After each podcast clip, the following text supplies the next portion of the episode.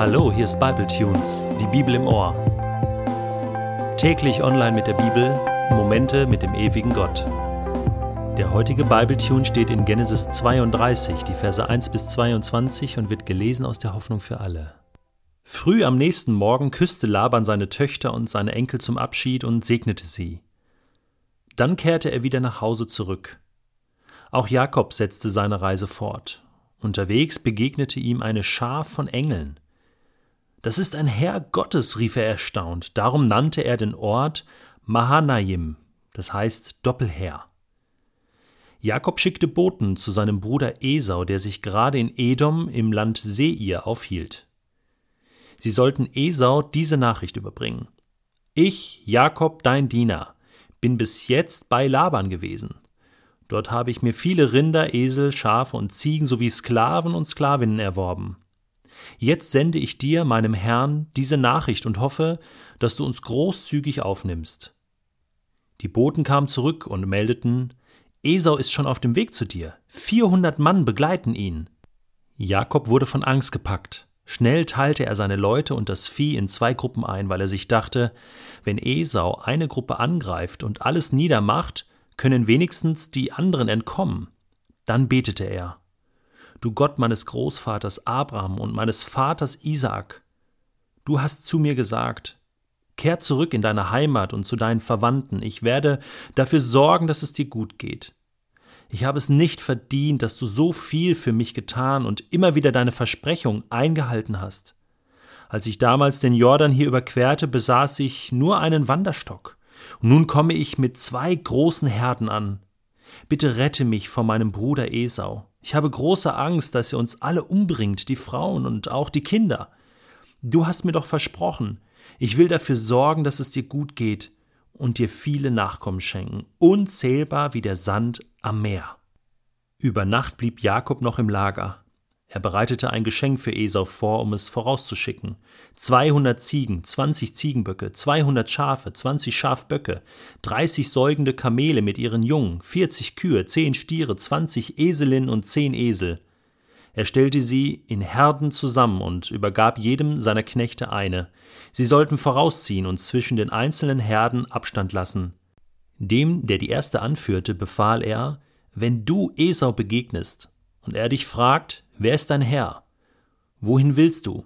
Wem gehört das Vieh, das du vor dir hertreibst? Dann antworte, es gehört deinem Diener Jakob. Er hat es als Geschenk vorausgeschickt. Für dich, Esau, seinen Herrn. Er selbst kommt auch schon hinter uns her. Dasselbe sagte Jakob zu allen übrigen, die eine Herde anführten. Er schärfte ihnen ein: Haltet euch an das, was ihr Esau antworten sollt. Sagt ihm: Dein Knecht Jakob kommt auch gleich. Jakob dachte nämlich, ich will ihn milde stimmen mit dem Geschenk, das ich vorausschicke. Erst dann will ich ihn selbst sehen. Vielleicht nimmt er mich freundlich auf.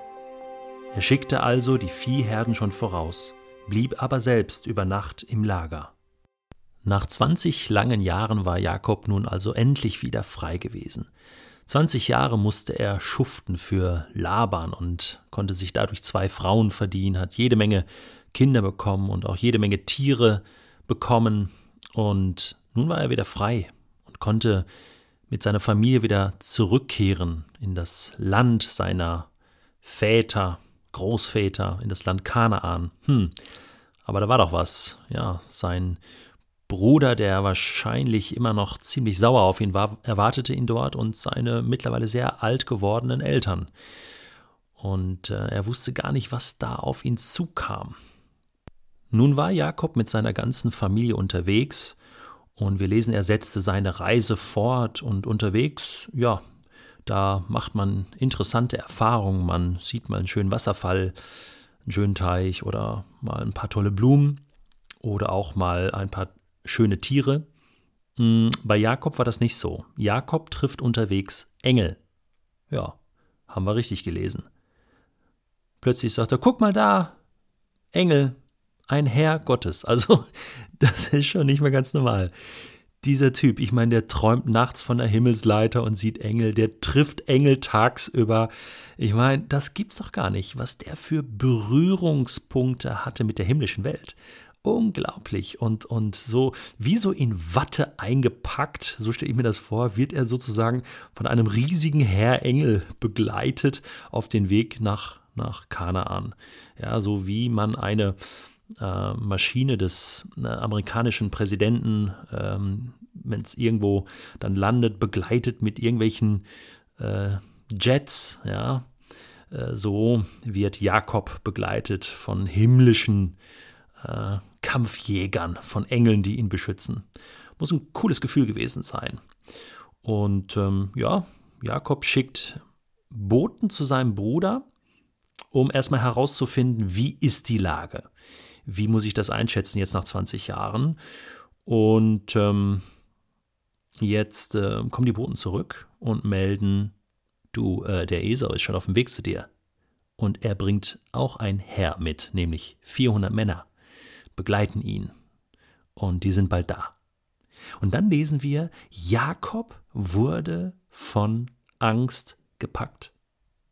Das finde ich interessant. Wieso hat er Angst? Ich meine, gerade eben noch diese fetten Engel gesehen und, und erlebt, so wattebauschmäßig und Jetzt kommt Esau, sein Bruder, ihm entgegen, ein Mensch mit 400 weiteren Menschen, und ihn packt die Angst. Ich finde das wieder einmal klasse, wie ehrlich das hier beschrieben wird.